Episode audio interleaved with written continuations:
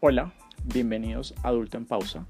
Yo soy Juan José Rojas Ortiz, arroba el daltónico Juan en todas las redes sociales, y hoy vamos a hablar de lo que nadie nos dijo sobre irnos a vivir solos y hace que algunos queramos volver a vivir con nuestros papás.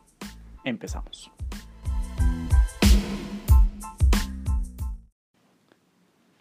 Lo primero que hay que decir es que cuando uno está terminando el colegio, empieza a soñar con vivir solo, con ser independiente tener un espacio propio.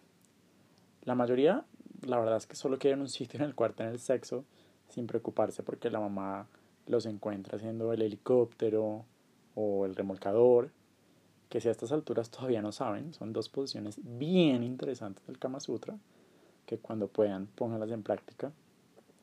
Pero también están los que no creen en Dios y quieren dejar de vivir en una sala llena de vírgenes, o porque uno quiere dejar de llevar a los amigos a que se encuentren con fotos de uno que no son tan chéveres. Como una amiga que tiene una foto de ella en la réplica de las escaleras del Titanic en medio de la sala, en un momento de la pubertad donde estaba más o menos embolatadita. Yo, por ejemplo, llegué a vivir solo a los 17 años, a una ciudad diferente, sin mis papás, y en ese primer momento, como muchos de ustedes seguramente, terminé recibiendo cachetadas de la vida que me hicieron madurar muy rápido. Y es que cuando uno vive con los papás, tiene como muchas cosas que da por sentadas. Por ejemplo, uno se quita la ropa sucia y luego la encuentra colgada y limpia. Y sí, no tenemos cinco años. Sabemos que no es magia, sabemos que alguien la lava, que alguien la plancha. Y independientemente de quién lo haga en la casa de ustedes, a uno nunca le enseñan. A uno no le hacen un curso de cuál es el momento en que se usa el suavizante ni cómo usar una plancha. De hecho, hace poco visitando a unos amigos en otra ciudad, mi amigo se quedó embobado viendo cómo yo usaba la forma de su tabla de planchar para que mis camisas, y de paso unas de él, quedaran sin arrugas. Y no es que a mí me dieran un curso antes de salir de mi casa, antes de vivir solo. Yo aprendí en YouTube. ¿Y cuántas cosas de verdad nos ha enseñado YouTube? ¿No? Cómo hervir un huevo, cómo hacer, editar y distribuir un podcast a los 28 años. Yo, de hecho, cuando empecé a planchar, solo planchaba la parte de arriba y de enfrente de las camisas. Y me decía a mí mismo, pues la manga y las espaldas, ¿para qué? Si debajo de un saco no se ven. Ahora, hay que decirlo, yo a veces me pongo a pensar y mis amigos viven diciendo, en la universidad no nos enseñaron a cobrar, no nos enseñaron a valorar nuestro trabajo. Uy, pero tampoco nos enseñaron muchas cosas, que YouTube tampoco nos enseña. Casi que me dan ganas de vivir en la época de la película La sonrisa de la Mona Lisa y haber tenido una clase donde me enseñaran todo eso. Porque uno en YouTube no puede aprender a hacer cosas como hacer mercado. Y uno que nunca entendió ni se interesó empieza a comparar los precios del papel higiénico, los precios del cloro, los precios del jabón para limpiar. Eh, empezamos a entender por qué hay que comprar un eliminador de olores o una velita para el baño. Y generalmente solo cuando ya estamos sentados entendemos cuál es la diferencia entre el huevo blanco y el rojo y por qué uno cuesta más que el otro. Y ahí uno termina como un poquito necesitado porque uno nunca sabe bien cómo hacer las cuentas. Entonces los que somos amantes del lomo, terminamos comiendo arroz con lentejas, diciéndole al mundo que hemos decidido bajar el consumo de las carnes rojas, porque nos queda pesada, por la cantidad de agua necesaria para producir un kilo de carne, mejor dicho, porque Greta Thunberg nos inspiró a todos, pero a uno ver y no. Y si aún suponiendo que uno tenga presupuesto, seguramente no tiene tiempo porque uno que vive medio aburrido de comer lo mismo, pero con pequeñas variaciones en la casa de los papás, se da cuenta que no tiene tiempo de hacer algo muy sofisticado. Uno pensó que se iba a vivir solo y que iba a comer langosta y pizzas y pastas y cosas. No. Uno se termina cuestionando si es que uno no está sufriendo de fatiga crónica o si uno es anémico, porque uno vive descansado. Entonces empezamos a comer lo mismo y entre más básico, mejor. Cereal con leche, un sándwich, avena, Algo que no requiera mucha cocción, algo muy simple. Y uno se vuelve un ser humano que toma café instantáneo y mientras se toma ese café instantáneo, en lo único que piensa es que luego tiene que lavar la taza que está ensuciando.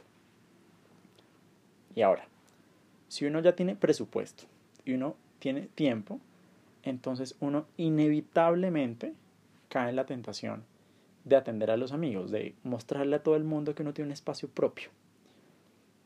Entonces uno los invita a hacer pizza, uno se invita que si se inventa que si el ping-pong de cerveza, que si el pollo frito con mucho alcohol, que si la música a todo volumen. Y no importa si uno todavía no tiene vajilla, si uno no tiene muebles, uno puede celebrar con lo mínimo. Hasta con cojines, sillas de plástico, vasos desechables, con tal de mostrarle al mundo, que está representado en su grupo de amigos, que uno tiene un micro espacio propio. Porque salvo que ustedes sean hijos de Donald Trump y a los 18 años les regalaron un penthouse, uno seguramente sale de su casa a un micro apartamento, ¿no?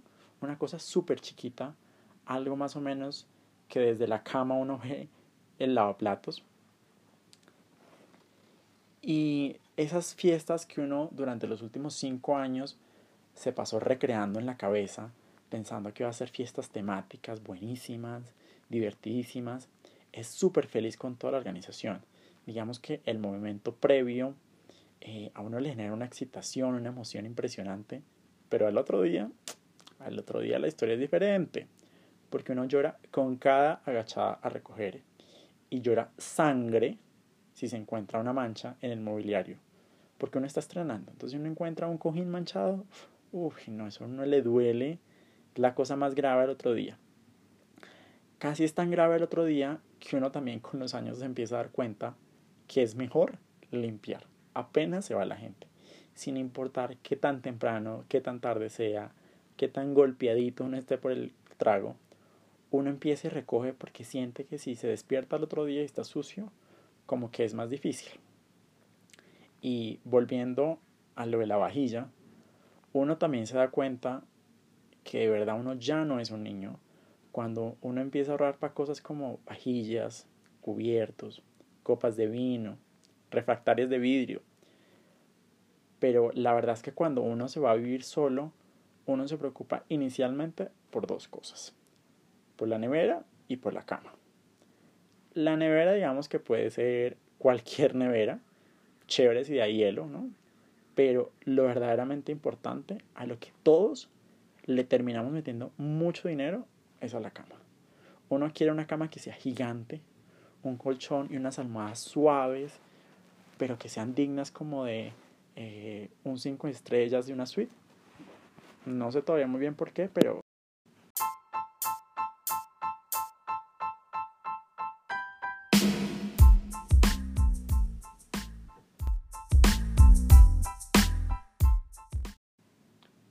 Y no, no todo es malo, porque tener un sitio propio también significa ahorrarse el motel o el hotel. Y yo que nunca me sentí cómodo con la idea de bañarme con jabón chiquito, en ese orden de ideas lo que terminé ahorrándome de vivir solo fue la posibilidad de ser descubierto por alguien haciendo el I. O sea, me ahorré un comparendo o me ahorré una ida a la estación de policía sin orgasmo, pero aún viviendo solo me pasó algo muy chistoso. Decidí cangrejear. Cangrejear. Dícese la acción de hacer como el cangrejo y caminar para atrás metiéndose con un ex. Como yo estaba cangrejeando, entonces el I love you no lo íbamos a hacer en mi casa. Porque no quería que se quedara a dormir o que se quedara más tiempo. Porque de hecho fue en la mañana.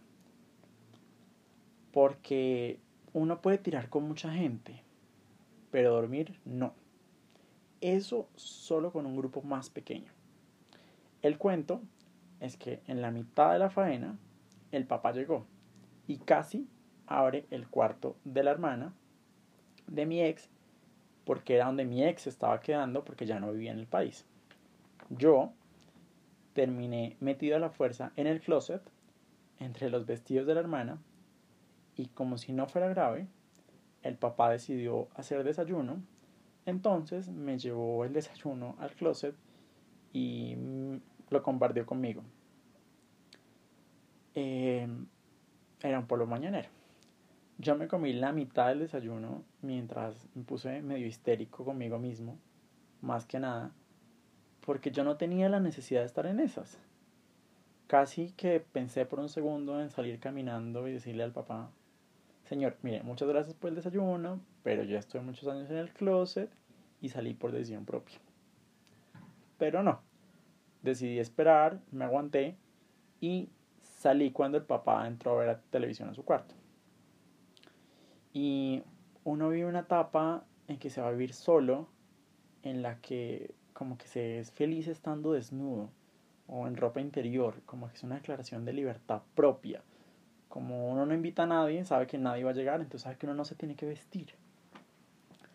Y yo no sé ustedes, pero yo sí he vivido momentos en los que quisiera como que volver con mi mamá. Que todo lo que tuve resuelto tantos años volviera a estar en su lugar, sin importar si tuviera que sacrificar esa independencia que me he ganado. Y la verdad es que yo sí quisiera decirle a mi mamá más veces de las que quisiera admitir, mami, no quiero trabajar más en este trabajo. ¿Me puedes mantener y recibir en la casa tres meses mientras consigo otro trabajo?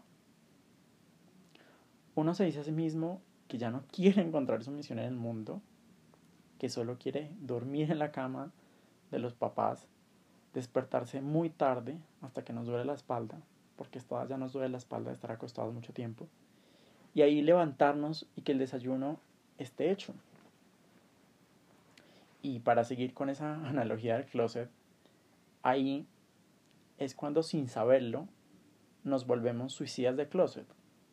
Y no, no es que queramos llegar al extremo de quitarnos la vida, de dejar de vivir, sino que vivimos pensando y diciéndonos en voz alta cosas como, ¿y si no tuviera que pararme hoy? ¿Y si desconectar en el mundo una semana? ¿Y si la tierra me tragara y yo pudiera dormir y despertarme el 23 de diciembre? ¿Mm? Terminamos siendo un cliché, porque terminamos siendo el personaje de Jennifer Garner en Si tuviera 30, queriendo volver a tener 13 pero a diferencia de la película, nosotros no llegamos hasta por un deseo. No fue de un día para otro que nos despertamos viviendo una vida nueva, aunque seguramente hay gente que lo sienta así. Entonces nos toca aguantarnos. Entonces ahí en la semana en la que solo compramos lenteja con arroz o algo por el estilo, uno empieza a sentir que eso que está viviendo lo tiene que afrontar solo, que uno no tiene que pedir ayuda, porque uno sabe que si pide ayuda, se la van a dar. ¿Por qué será que nos resistimos a pedir ayuda en ese momento? ¿O seré yo solo? Mm, ¿Será un sentimiento reprimido? ¿Será algo así como ya jodí suficiente, les di dolores de cabeza suficientes a mis papás siendo hijo único y jodiendo como si fueran cinco? ¿Esto me toca a mí solito? Eso me lleva inevitablemente a pensar en mis tres amigas del colegio que ya son mamás. Todas le han puesto el pecho a la maternidad, literal y figuradamente, y son mamás muy responsables.